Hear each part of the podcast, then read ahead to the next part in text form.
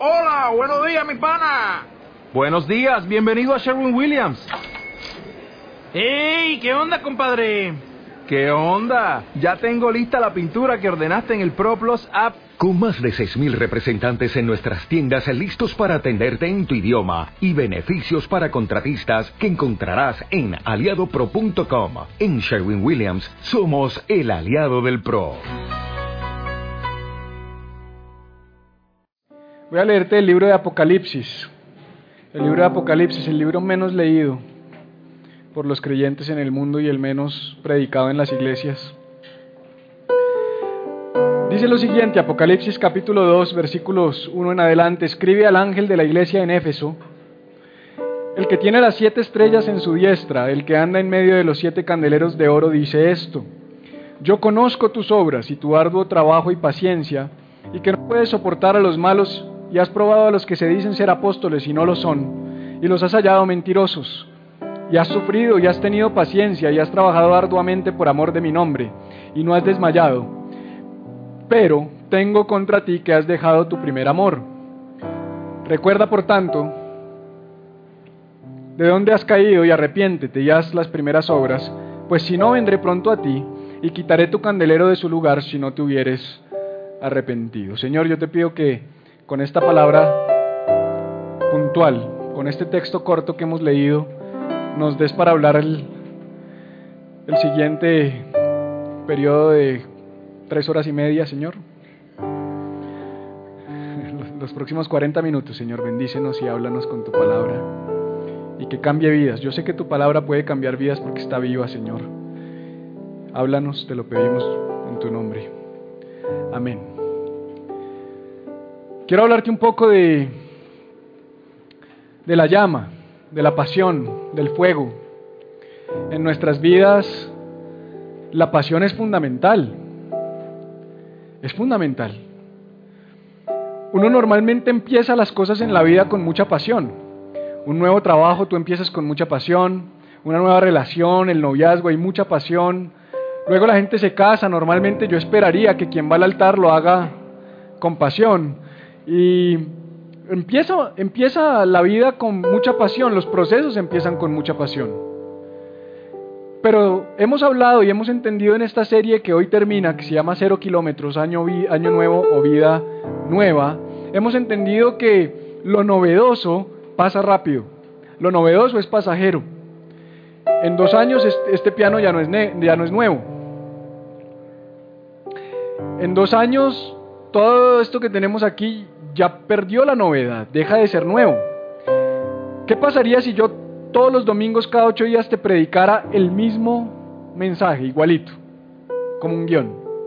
Pues tú dejas de venir porque deja de ser novedoso, ¿verdad? Deja de ser algo nuevo, te deja de aportar vida. ¿Qué pasaría si, por ejemplo, en lugar de tomarme el tiempo de preparar un mensaje semana tras semana, para que tu vida sea impactada y tú tengas suficiente combustible espiritual para tu semana, yo me metiera el viernes en la noche a YouTube, buscara un par de enseñanzas y me las aprendiera de memoria y te las predicara. ¿No crees que eso se sentiría?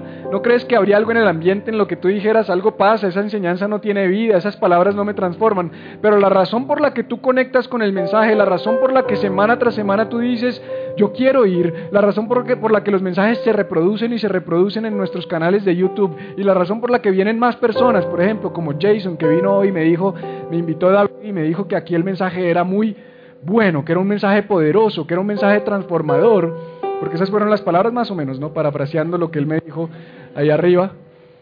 Él me dijo, es el mejor predicador del planeta, no hay nadie igual en este mundo. Eso, eso, eso. Eso fue como lo dijo en realidad, pero es que yo soy un poquito modesto, entonces traté de minimizarlo. Es porque yo soy un hombre apasionado. Yo le meto mucha pasión a lo que hago.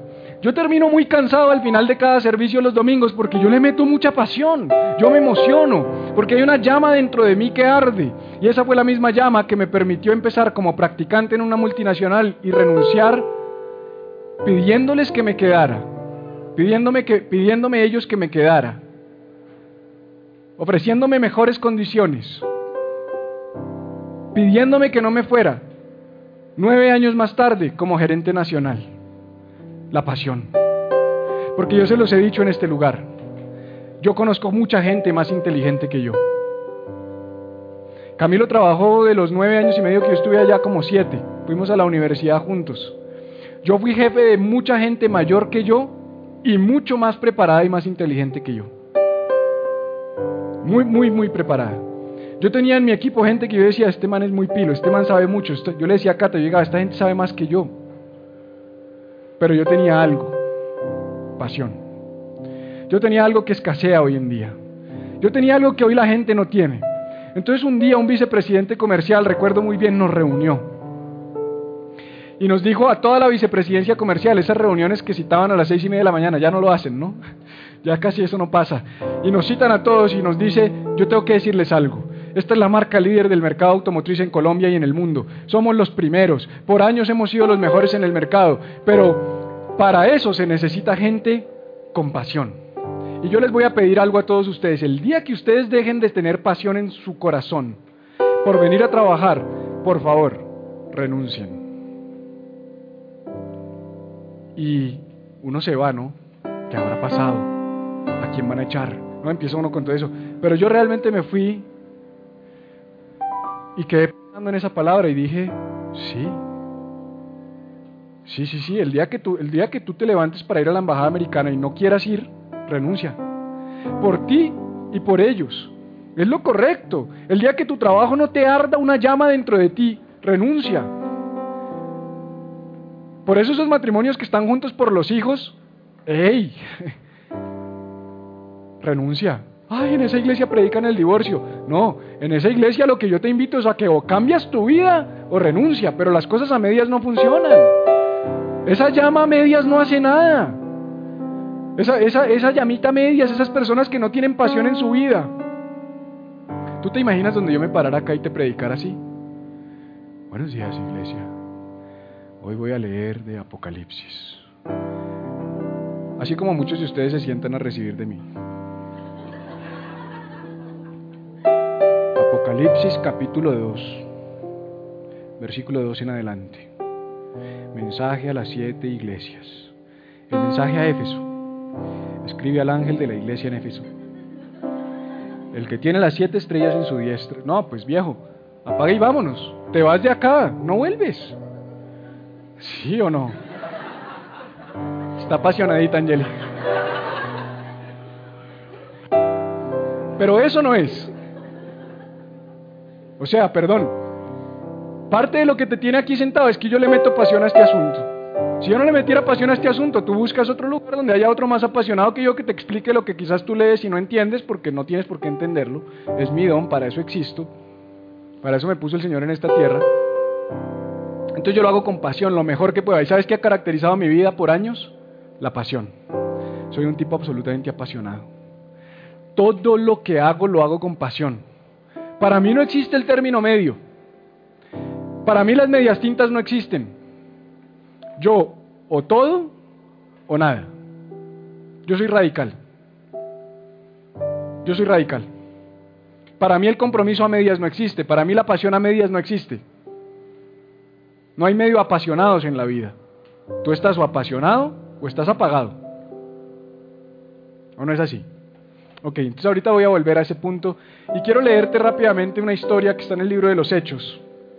¿Te acuerdas que venimos desarrollando una serie basada en la carta de Pablo a la iglesia de Éfeso, en, Efesios? Y quiero leerte rápidamente algo importante que encontré sobre los inicios de la iglesia de Éfeso.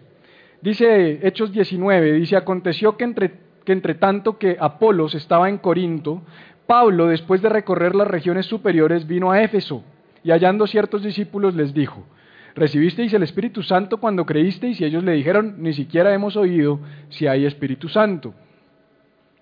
Entonces dijo, ¿en qué pues fuisteis bautizados? Ellos dijeron en el bautismo de Juan. ¿Se acuerda que Juan el Bautista también bautizaba? Bueno, en el, en el bautismo de Juan eran discípulos de Juan el Bautista. Dijo Pablo, Juan bautizó con bautismo de arrepentimiento, diciendo al pueblo que creyesen en aquel que vendría después de él, esto es en Jesús el Cristo. Cuando oyeron esto, fueron bautizados en el nombre del Señor Jesús, y habiendo impuesto Pablo las manos, vino sobre ellos el Espíritu Santo, y hablaban lenguas y profetizaban eran por todos unos doce hombres. Dígale al lado, eran doce.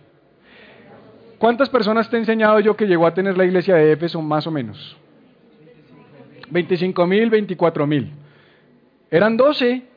Pablo llegó en el año 53 a Éfeso, Turquía, moderna, Asia Menor. Se pasa en su tercer viaje misionero por allí. Cuando se asienta en ese lugar, dice la Biblia que permanece allí durante dos años predicando la palabra del Señor y esa iglesia pasa de 12 a 24 mil. ¿Cuál sería la clave para que una iglesia pasara de 12 a 24 mil en menos de 15, 10, 15 años? ¿Quién? La pasión, gracias. La pasión. Se lo demuestro bíblicamente. Dice, y entrando Pablo en la sinagoga habló con pasión, diga pasión. El de nuevo es pasión. Pablo hablaba con pasión. Pablo era un apasionado. Entonces Pablo entró en la sinagoga y empezó a predicar la palabra con pasión. Él no tenía otra manera de predicar porque la palabra de Dios había cambiado su vida. Nosotros no podemos predicar de Cristo. Ah, sí, te quiero hablar de un Jesús. Un Jesús que transforma vidas, sí. Ah, esta vida tan miserable que me toca. No, tú tienes que decir, Jesús transformó mi vida. Jesús cambió mi matrimonio. Jesús me dio esperanza. Jesús cambió mi relación con mis padres. Jesús cambió mi relación con mis hijos. Jesús me dio un propósito para seguir adelante y para existir. Cuando tú le predicas eso a la gente y le enseñas a la gente con pasión, entonces 12 se vuelven 24 mil. Rápido. ¿Qué está pasando en ese lugar? Ah, es que ahí hay un Pablo que predica con denuedo. Y no solamente eso. Dice que él predicaba con denuedo por espacio de tres meses discutiendo y persuadiendo acerca del reino de Dios, pero endureciéndose algunos y no creyendo, maldiciendo el camino delante de la multitud, se apartó Pablo de ellos. Ah, la, la oposición. Quiero decirte algo, cuando tú le metas pasión a algo, van a venir contra ti. Cuando lo que tú hagas empiece a prosperar y otros empiecen a escucharte, y tú sabes cuál es el precio de la influencia? La crítica. La crítica es el precio de la influencia. Lo sacaron. Él usaba la sinagoga judía porque él era judío, él era fariseo, de la tribu de Benjamín y circuncidado al octavo día. Un hombre de la ley, un hombre de credenciales, discípulo de Gamaliel, un hombre que estaba listo para ser fariseo, un hombre que era muy influyente en el pueblo judío, perseguidor de la iglesia. Cuando tiene el encuentro con Cristo, camino de Damasco, es cegado y Jesús le habla y le muestra su verdadero propósito de vida y se arrepiente y tiene un cambio de vida porque tiene un cambio de mente, porque si tu mente cambia, tu vida tiene que cambiar. Mi amor, estoy arrepentido, no lo vuelvo a hacer y a los ocho días lo vuelvo a hacer, nunca se arrepintió. El arrepentimiento implica un cambio y una transformación, de ahí viene la palabra griega metanoia, arrepentimiento, cambio de mente. Y dice que cuando los del camino lo echaron, se apartó Pablo, se fue y volvió a matar cristianos. Y se fue triste y deprimido y nunca más volvió a predicar la palabra. No, ante la oposición que hizo, ah, nos van a sacar de la sinagoga, pues nos vamos a conseguir otro lugar y se fue a la escuela de uno llamado Tirano y le dijo, hey viejo, ¿me prestas tu escuela para predicar de Cristo? Y el man le dijo, bueno, yo te presto la escuela para predicar de Cristo. Y dice que continuó en ese lugar por espacio de qué? De dos años. Pero mira esto, mira la influencia de Pablo, mira el poder de Pablo, mira la elocuencia de Pablo, mira la pasión de Pablo. Tan es así, Juan, que durante dos años, dos años, mira, yo llevo 17 años predicando de Cristo. 17 años. Y lo máximo que logro es llenar dos veces este auditorio en 17 años. Pablo en dos años dice que todos, diga conmigo todos, todos los que habitaban ¿dónde? En un continente. ¿Sabías que Asia es un continente? ¿Sabías que la Asia de hace, o el Asia de hace dos mil años, bajo el imperio romano, bajo el dominio de los romanos, es la misma de hoy? ¿Sabías que está hablando del mismo Asia? de un continente completo. ¿Sabías que Éfeso tenía 250 mil personas en la época en la que estaba Pablo situado allá? Si solo Éfeso tenía 250 mil personas y Éfeso era solamente una de muchas de las ciudades de Asia, ¿cuánta gente impactó Pablo? Si dice la Biblia que todos los que habitaban en Asia, judíos y griegos, oyeron la palabra en dos años. En dos años. Le bastaron dos años a este tipo para que todo Asia conociera que había un Salvador que se llamaba Jesús. Porque lo hacía con pasión. Porque le metía pasión. Porque enseñaba con pasión. Y como consecuencia, porque cuando tú haces las cosas con pasión, dice que Dios hacía que milagros extraordinarios por mano de Pablo, de tal manera que aún se llevaban a los enfermos los paños o delantales de su cuerpo y las enfermedades se iban de ellos y los espíritus malos salían. Pastor, oré por mi mamá que está enferma. ¿Puede ir? Ella está en la clínica en el sur. No, hermano, llévate este pointer que yo lo toqué toda la predica. Dile, mamá, coja esto duro y va a ser sana. Este está loco, pastor. Sí, ¿cómo no? Bueno, eso pasaba con Pablo. Porque el tema era de tiempo. El man decía, si yo me voy a orar por los enfermos, pierdo tiempo. Yo necesito predicar un mensaje. Y era tanto el poder de Dios detrás de Pablo que con los pañuelitos y los delantales que se los llevaban, los enfermos eran sanados. Pero entonces nosotros, sin pasión, porque así somos, es que Dios no me usa. Yo oro y oro y no me respalda. Yo les decía esta mañana los celios espirituales. ¿Has visto a Celio? Helio. Ore usted, no, ore usted.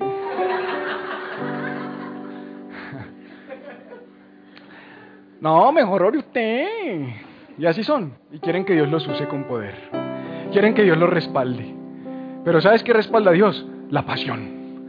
¿Sabes qué respalda a Dios? El poder, el fuego, el fuego interno. Cuando Él ve esa pasión, Él dice, yo no voy a dejarte avergonzado. No tienes ni idea. Mira, cuando yo empecé a predicar, yo predicaba con esta misma pasión.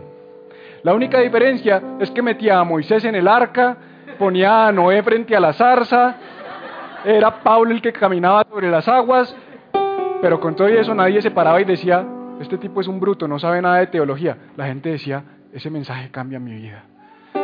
Porque la gente no necesita teología. Las personas no están detrás de una teología correcta. Chévere tener la teología correcta. Ese es un plus, pero Dios usa gente apasionada.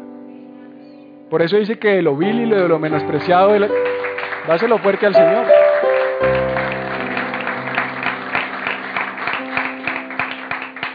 Dice, de lo vil y de lo menospreciado escogió Dios para avergonzar a los sabios. Esa pasión fue la que hizo que Pablo, en un periodo de 33 años aproximadamente, recorriera todo el mundo conocido en esa época. El hombre recorrió todo, todo el continente. Palestina, Asia, Europa Oriental, Roma, la capital del mundo. A todos estos lugares llegó el mensaje de Jesús gracias a un hombre con pasión. Era un hombre que lo único que tenía era pasión. Era tan apasionado que era el, mayor perseguidor de la iglesia. ¿Qué vio Dios desde el cielo? Pasión. ¿Tú no te has preguntado qué hizo que Dios dijera, necesito ir y manifestármele a ese hombre y tocar su vida y necesito esa pasión para el reino? Porque mientras él estaba acabando con la iglesia, Dios dijo, vamos a tener un encuentro con Pablo, y Pablo pasa a ser del mayor perseguidor de la iglesia al mayor promotor del cristianismo. No ha habido un cristiano como Pablo. ¿Y sabes qué es tan chévere de Pablo? ¿Por qué lo admiro tanto? Porque Pablo no conoció a Jesús. Porque si no, nosotros tendríamos una excusa. Y diríamos, ah, pero es diferente porque Pedro conoció a Jesús. Juan conoció a Jesús. Jacobo conoció a Jesús. Andrés conoció a Jesús de razones que si conocieron a Jesús, ¿cómo no? Pero para quitarnos las excusas, Dios levanta a uno que no lo conoció y el que no lo conoció hizo más que todos esos porque Pablo lo dice. Porque yo he trabajado más que todos ustedes. Le dijo eso Pablo a los demás apóstoles. Yo he trabajado más que todos ustedes. Y después con su modestia dice, pero no yo, la gracia de Dios en mí. Entonces, ¿cuál es nuestra excusa? ¿Que no conocimos a Jesús? Pablo no conoció a Jesús. Llevó el mensaje a todo el mundo, sin limitaciones, con pasión. Compasión. Dígale de lado, compasión. Mírelo con ojos de pasión, si no es su esposa, no, no lo haga.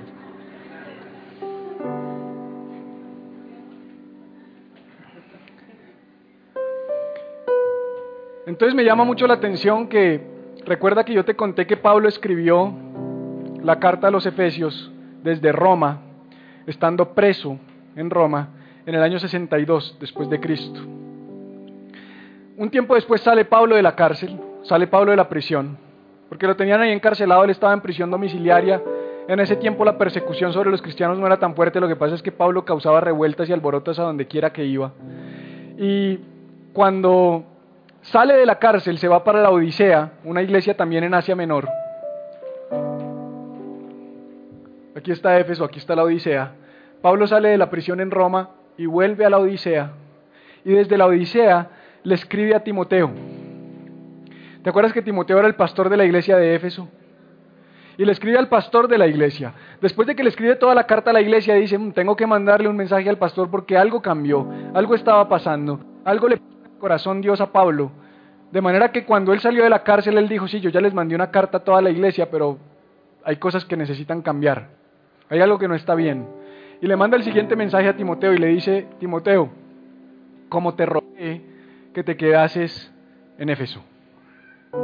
Una pregunta, ustedes son una audiencia inteligente, creería yo más inteligente que yo.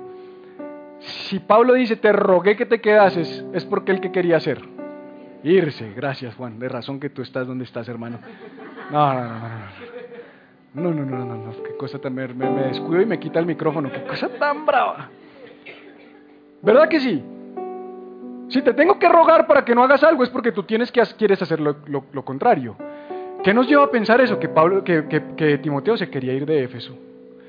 Perdóname, si yo tengo esta audiencia llena de cristianos, ¿yo por qué me voy a querer ir de Éfeso? Algo estaba pasando.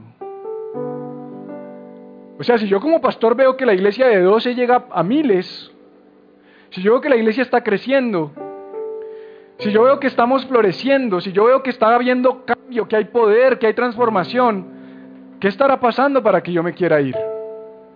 ¿No será que hay una lucha interna constante que vivimos los seres humanos que nos quiere llevar a renunciar?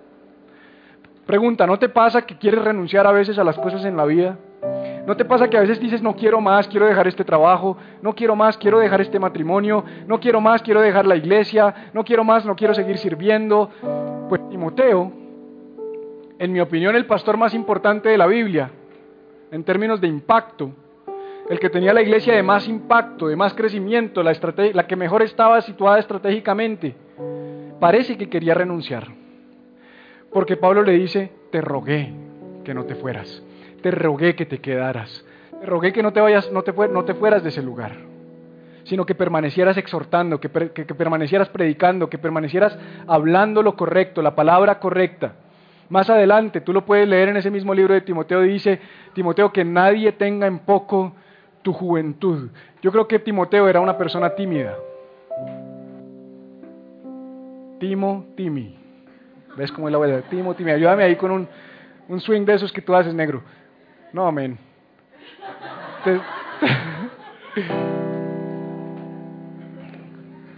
Oremos por, por Dalis, ¿les parece? Padre, que el espíritu de Rob no permanezca aquí.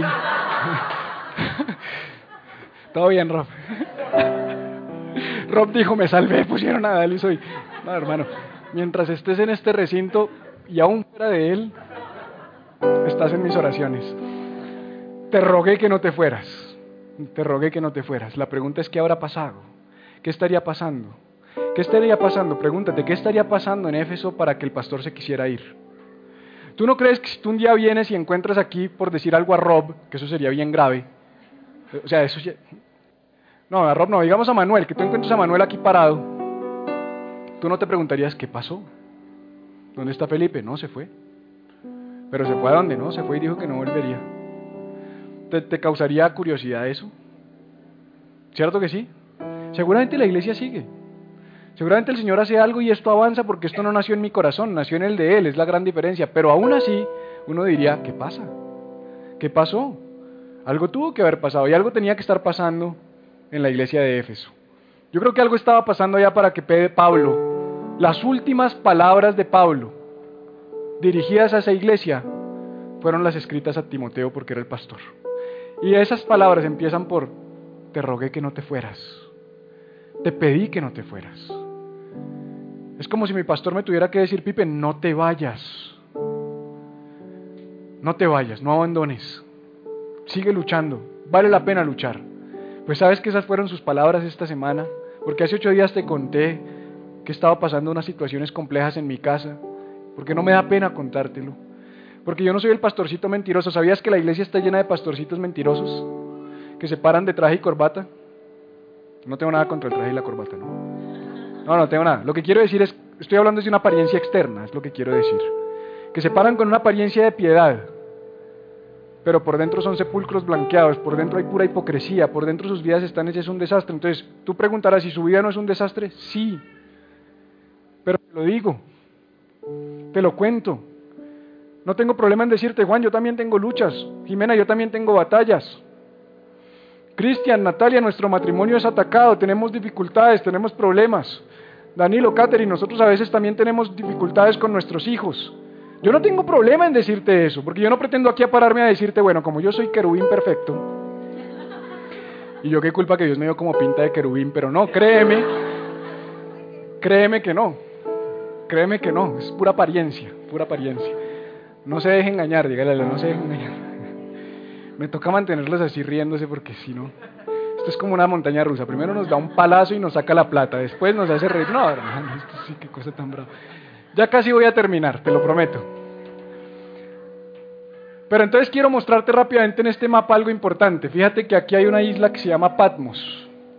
Esa isla que se llama Patmos está a unos 40 kilómetros de Éfeso, pero no es Asia, sino es Europa. Esta isla de Patmos se considera parte de Grecia, es una, es una isla griega.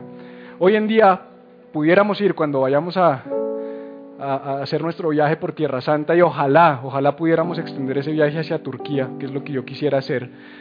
Cuando nos vayamos, acuérdate, los que no saben, estamos ahorrando para ir en el 2019 a Tierra Santa y si podemos extender nuestro viaje a ciertos lugares de lo que pisó Pablo en su momento en Turquía y en Asia Menor, pues queremos hacerlo.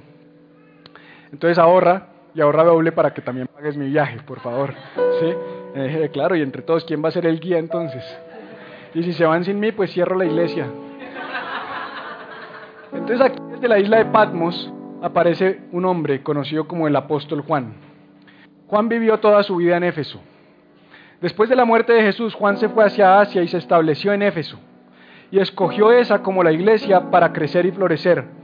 Y sabemos por los recuentos bíblicos y también por los recuentos históricos que Juan se estableció allí con María, la madre de Jesús, porque en la cruz Jesús las últimas palabras que le dijo a Juan fue, cuida a mi madre, te encargo a mi madre. Entonces, Juan se establece en Éfeso durante toda su vida, desde Éfeso escribe las cartas de primera, segunda y tercera de Juan, pero porque empieza a tener visiones y se empieza a mover en lo profético, y la profecía era una amenaza para el imperio romano, lo mandan exiliado a la isla de Patmos. La isla de Patmos era una isla eh, del exilio, era una cárcel, una isla donde no había vegetación, una isla rocosa, una isla solitaria, y en ese lugar se asienta Juan, y en ese lugar él recibió unas palabras más o menos en el año 96 después de Cristo. Y esas palabras van dirigidas a siete iglesias. Siete iglesias que son siete iglesias de Asia, no eran las únicas siete iglesias de la época de Pablo, de la época de Juan, pero sabes que me conmueve el corazón saber que en el momento en el que él escribe esto en la isla de Patmos, él ya era el último. No había ya casi ninguno. De los 500 testigos oculares de la resurrección de Cristo probablemente quedaban un puñado y de los apóstoles ya todos habían muerto.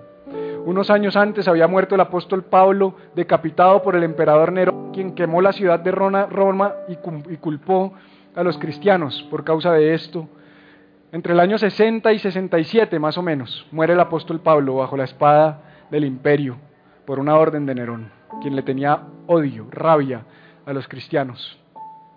Además de los problemas con con los judíos, que los judíos se habían rebelado contra el imperio y cuando los judíos se rebelaron contra el imperio en el año 70 derrumban el templo y sucede lo que se conoce como la diáspora judía, la dispersión judía. Los judíos empiezan a ser esparcidos por todo el continente, por todos los terrenos que estaban ocupados por el imperio. Y empieza a haber una persecución tremenda para los cristianos y se cree, o hay evidencias para creer, que Cuando el apóstol Juan escribe este libro, esta carta del Apocalipsis, las iglesias estaban bien amenazadas y probablemente iban a desaparecer.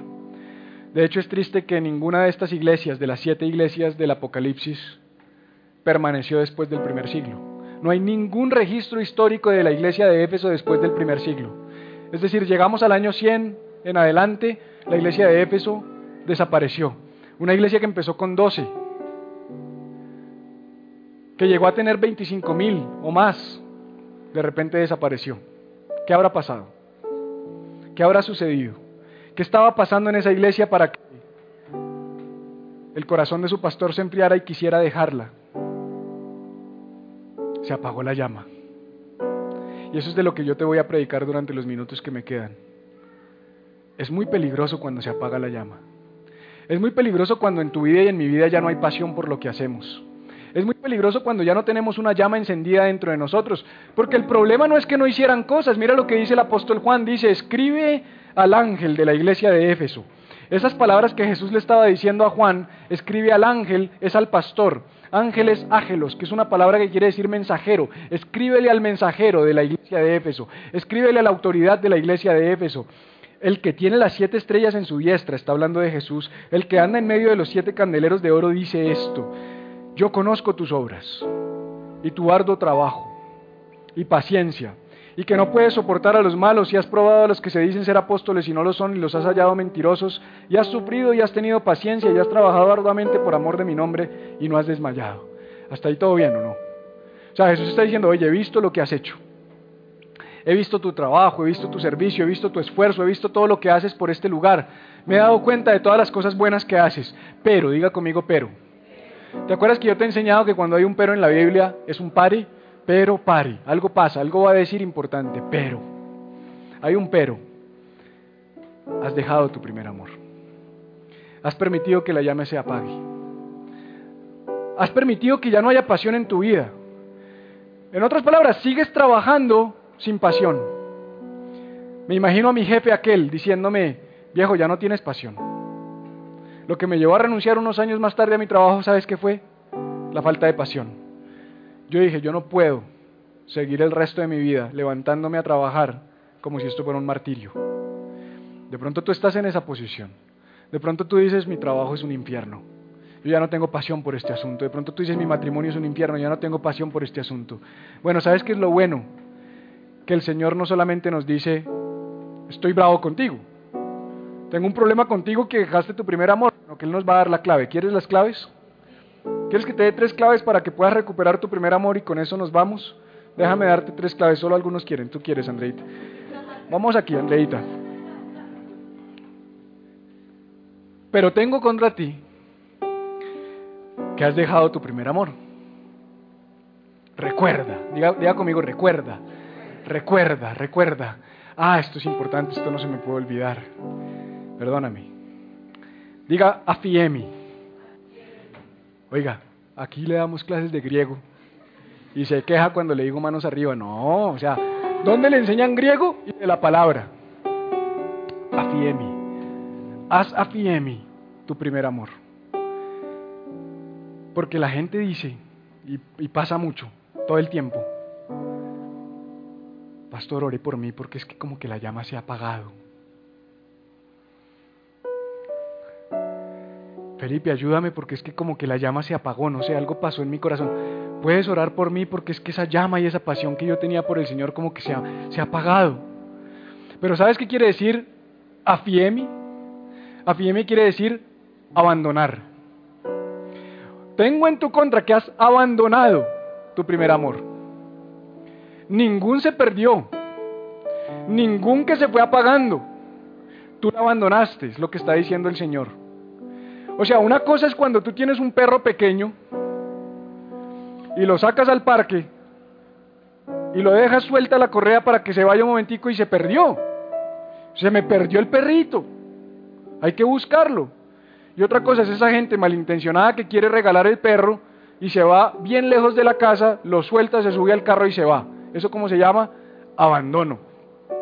Y lo que está diciendo el apóstol es, tengo en tu contra que has abandonado deliberadamente tu primer amor, que has dejado tu primer amor, que fuiste intencional, que dejaste que se apagara la llama con querer, con querer queriendo. No fue sin querer queriendo. Perdóname, si la llama en tu vida se apagó, es tu culpa. Si la llama en tu matrimonio se acabó, es tu culpa. Si tú ya no amas a tu esposo, es tu culpa. Si tú no amas a tu esposa, es tu culpa. Si no amas a tus hijos, es tu culpa. Si no amas tu trabajo, es tu culpa. Tú abandonaste el primer amor. Tú no eres una víctima. Eso es lo que creo yo. Porque es que hay dos tipos de personas en el mundo, las víctimas y los victimarios. Y la mayoría de gente vive como una víctima en este mundo. Es que una ventisca pasó y me enfrió la llama. No, no, no. Es tu responsabilidad mantener la llama encendida, porque ¿sabes con qué se enciende la llama? ¿Sabes con qué se mantenía una, vela prendida? Con aceite. Porque las lámparas en, en, la Biblia, las lámparas de las que hablan en el Antiguo Testamento y en el Nuevo Testamento, se mantenían prendidas con aceite. Y ese aceite es un símbolo del Espíritu Santo. Entonces tú vienes, le echas un poquito de agua al vasito, ¿te acuerdas del ejemplo de los vasitos que a muchos les gustó? Bueno, vienes y hasta ahí llegó. Por ahí una vez al mes voy a que me, a que me limpien. Mira, mejor vete a la casa del Equeco o al indio amazónico a que te hagan una limpieza ahí. Sí, porque así no funciona. La llenura del Espíritu Santo es una llenura continua y permanente. Y cuando yo estoy continuamente lleno, ¿te acuerdas que empiezo a desbordar? Y de eso se trata. Eso es lo que sucede en mi vida cuando yo estoy de continuo siendo lleno del Espíritu Santo. La, llama permanece encendida. Tres consejos y con esto termino. Recuerda, diga recuerda. Recuerda por tanto de dónde has caído. El primer consejo que da el apóstol, lo que dice Jesús, es recuerda de dónde has caído. ¿Te acuerdas en Efesios capítulo 2 que vimos de dónde hemos salido? ¿Te acuerdas que nos dijo Pablo de dónde habíamos salido y que de qué nos salvó el Señor? ¿Te acuerdas que empieza Efesios capítulo 2 diciendo que porque cuando estabais muertos en vuestros delitos y pecados, Él los, Él los dio vida juntamente con Cristo. Mira, tú no te puedes olvidar de dónde saliste. ¿Por qué nos enfriamos? ¿Por qué se nos enfría la pasión por Cristo? ¿Por qué se nos enfría la llama? Porque nos olvidamos de dónde nos sacó el Señor. Hay gente que no le gustan mis tatuajes y yo respeto, no tienen que gustarte. A mí tampoco me gustan tus mechas y tampoco me gusta tu vestido. Y no me meto contigo. O sea, no te metas conmigo, yo no me meto contigo, ¿entiendes? Pero todo, toda la tinta en mi piel, si te gusta o no, me tienes sin cuidado, tiene un significado muy profundo para mí. Porque cada uno de ellos me recuerda algo importante. ¿Qué? Cuénteme. No, eso no es problema tuyo, eso me lo recuerdas a mí pero todos me recuerdan algo. Y a veces se me olvida, porque hay una tendencia en nosotros a olvidar. Yo no sé si a ti te pasa, que se nos olvida, que somos desagradecidos. Y cuando se me olvida, gracias a Dios que aun cuando me meta a la ducha y me haga con harta jabón, no cae. Y me tengo que acordar, tú me sacaste de lo más bajo. No me visitará nunca más la amargura. Yo, yo estoy llamado a ser una persona con gozo. Yo no tengo ojos para otra mujer, la única mujer que está en mi vida es mi esposa. Yo tengo unos hijos que cuidar. Y así sucede, no te voy a decir el resto que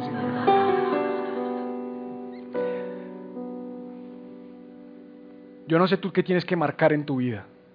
Yo no sé dónde tienes que poner un recordatorio, si lo tienes que colgar en el carro, si lo tienes que poner en el closet, si lo tienes que poner en la nevera. Algunos de ustedes como que visitan mucho la nevera, la nevera sería un buen lugar para poner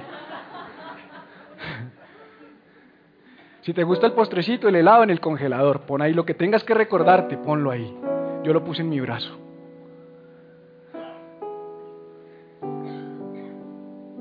Tengo que estar recordando, porque hay una tendencia en, mí a abandonar el primer amor. Yo no soy una víctima.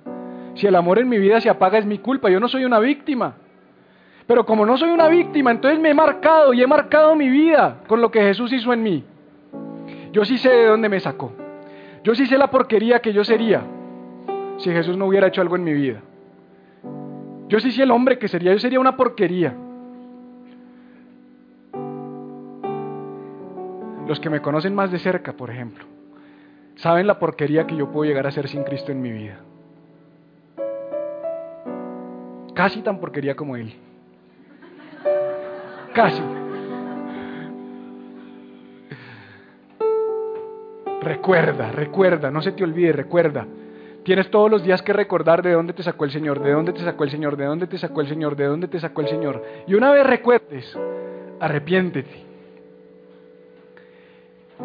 ¿Por qué es importante arrepentirse? Yo te decía ahorita, arrepentirse es cambiar de dirección. El apóstol Pablo iba caminando y él le va camino a Damasco para matar y perseguir cristianos. Cuando tiene el encuentro con Jesús, se arrepiente. Cambio de mente, metanoia. Eso habla de un giro. ¿De cuánto es eso? 180, sí, porque a veces uno dice como reina, dice que un giro de 360 grados, no, un giro de 180 grados. Algunos dan giro, el arrepentimiento de muchos es un giro de reina, de 360 grados. Eso se llama remordimiento. Hoy me siento mal, pero mañana vuelvo a donde estaba.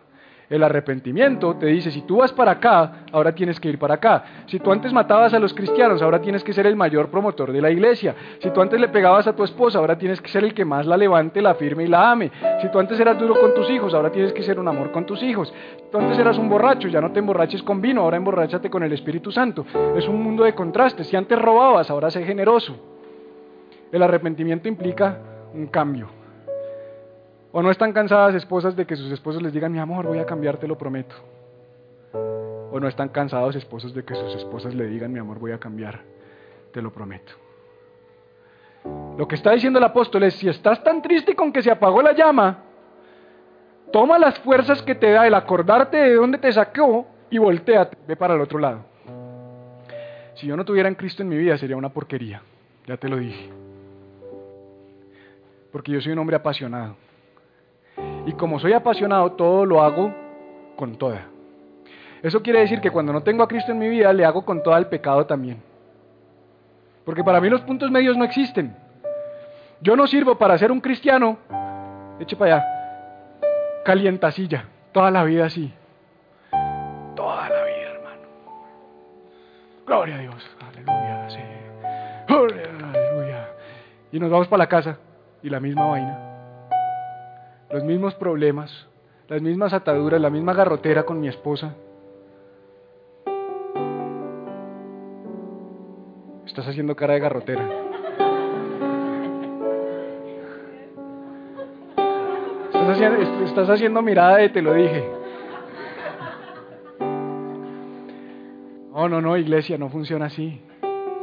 En mi caso no funciona así. Entonces yo soy un peligro. Porque toda esta pasión que le meto a esto, o se la meto a esto, o se lo meto a otro asunto.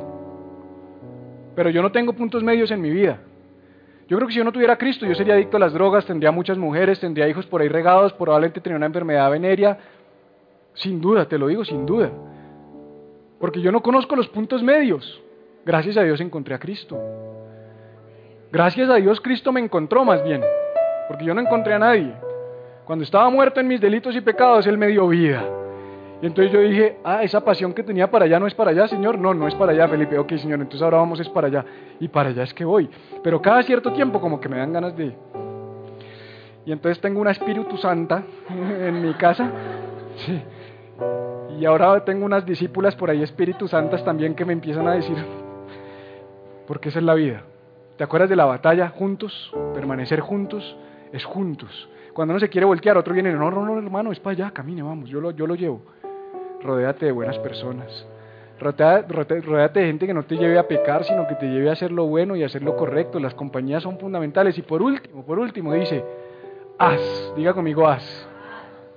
Esto es demasiado importante. Porque es que la gente le dice a uno, pastor, es que yo ya no tengo como ganas de servir. Ok, ven y sirves pastor, me está escuchando, yo ya no tengo ganas de servir. Sí, sí, por eso, Juan, sirve. Pastor, yo ya no amo, yo, yo ya no amo a mi esposo. Ok, ámalo. Pastor, ¿cómo que se la fuma verde? Le estoy diciendo que ya no amo a mi esposo y me está diciendo que lo ame. Sí, así funciona. Si no amas a tu esposo, ve y ámalo. Si no amas a tu esposa, ve y ámala. Si no amas tu trabajo, métele pasión a ver si lo empiezas a amar. Es que en la vida de fe primero se hace y después se recibe. No es al revés. Las cosas con Dios son primero yo hago cuando no veo, cuando no siento, cuando no me parece y después viene el, después viene el respaldo. Entonces Él te está diciendo, acuérdate de dónde te saqué Cambia de dirección y ponte a hacer. ¿Hacer qué? Lo que hacías al principio. Si tu matrimonio se está pagando, haz lo que hacías al principio. Si tu servicio a Dios no es igual que hace 10 años, porque hay gente que me dice, es que yo hace 10 años conocí al Señor y yo sí tenía pasión en mi corazón, pero ahora no, y yo vine a donde usted para que usted me encienda la llama, te tengo una noticia y no te va a encender ninguna llama. A duras penas lucho con mantener mi llama encendida. Pero tú sí puedes encender tu llama. Señor, se me apagó el amor, enciéndomelo. Acuérdate de dónde te saqué. Arrepiéntete y haz. Hay cosas que tú tienes que hacer. Hay cosas que si no empiezas a hacer, esa llama se va a extinguir definitivamente. Bájame las lucecitas hasta que se extingan, súbelas todas, completas, y empiézalas a bajar. Suave, suave, suave, suave, suave, suave, suave. Algunos están ahí, pero si se apaga, ¿qué pasa si se extingue la llama? Porque si se extingue la llama, acá dice, quitaré tu candelero de su lugar.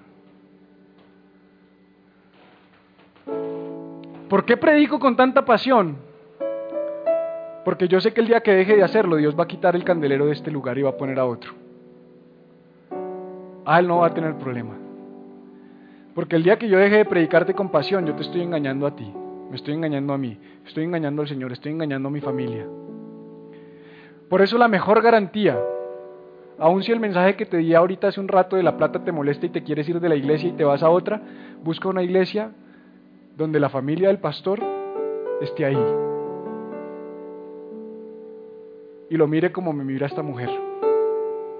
De verdad. Porque yo estaba en iglesias donde la mujer mira al pastor así. Y dice, entonces el pastor dice, es que tú tienes que amar a tus hijos y la mujer. Es que tú tienes que ser dulce con tu mujer. ¿Qué dijo Pablo a Timoteo?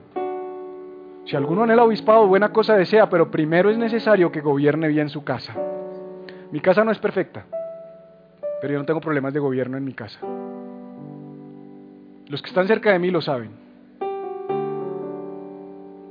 Busca a alguien que sea real. Busca a alguien que sea genuino.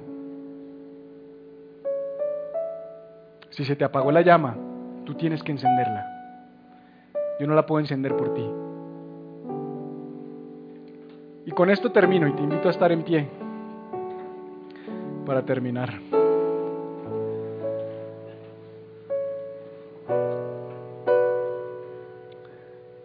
Los seres humanos somos apasionados por naturaleza. Yo creo que aquí el problema no es que antes eras apasionado y ya no lo eres. Yo creo que el problema es que lo apasionado que eres, ahora estás dirigiendo esa pasión al lugar incorrecto. Porque todos somos apasionados.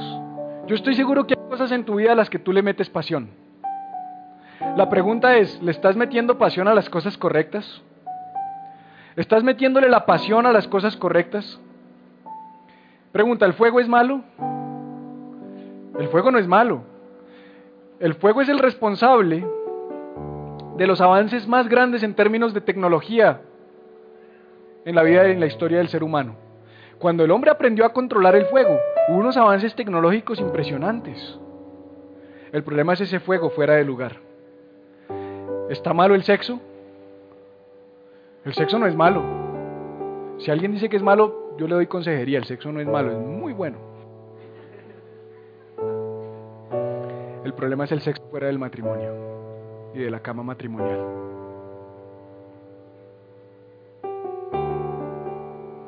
Mm, me incomodó, pastor, no diga eso, no lo vuelva a repetir. Entonces el problema es que un hombre que ha dejado de amar a su mujer, o una mujer que ha dejado de, de amar a su esposo, lo más probable es que esa pasión que tenía con su esposa o con su esposo ahora la tenga con otra persona. Pero la pasión sigue, con la moza, pero sigue. ¿Qué te quiero decir con esto? Y trae esto al área que te aplique en tu vida. Que es probable que en tu vida haya áreas donde la pasión está siendo mal puesta, está en el lugar incorrecto. Tú debes tomar esa pasión y ponerla en el lugar correcto. ¿Cómo hago yo? Yo soy apasionado por naturaleza. ¿Qué he aprendido? A ponerla en el lugar correcto. A tomar toda esa pasión y cogerla aquí para predicarte el domingo, a tomarla aquí y predicarte el miércoles, a tomarla aquí y predicarte el lunes en mi casa, a darte una consejería. Todo lo que hago lo hago con pasión. Y te voy a hacer una promesa. Te voy a hacer una promesa y, yo espero que esta misma promesa te la hagas tú a ti mismo y se la hagas a tu familia y se la hagas al Señor. Esa promesa se la hice esta mañana a la iglesia. Te prometo, iglesia, te prometo que el día que yo deje de tener pasión por este asunto. Te lo prometo. El día que a mí ya no me apasione esto, el día que mi llama se apague, o que yo deje que mi llama se apague, me voy. Nunca estaré aquí por dinero, nunca estaré aquí por fama, nunca estaré aquí por, por reconocimiento, por poder, por prestigio, por placer. Lo único que me va a tener aquí es la pasión que me arde en el corazón por Dios y por ver vidas transformadas, nada más. El día que eso cambie,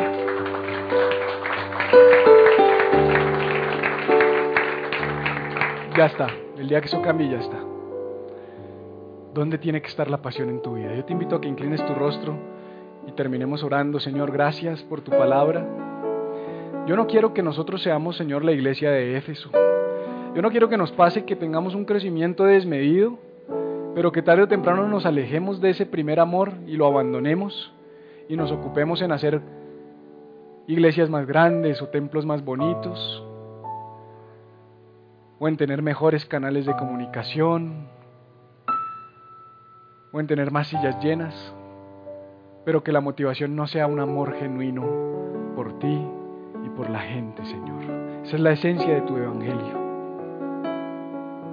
Yo te pido que si aquí hay personas que tienen la necesidad de encender la llama nuevamente en sus matrimonios, en sus vidas, en sus trabajos, si han perdido el propósito de vida, si han perdido el norte, si se levantan a trabajar cada mañana y no saben ni para qué se levantan, o si aún no les da ganas de pararse de la cama, Señor. Yo te pido que tú con esta palabra produzcas algo, Señor. Nosotros necesitamos hacer esas cosas que ya aprendimos. Nosotros necesitamos recordar, nosotros necesitamos arrepentirnos, nosotros necesitamos hacer.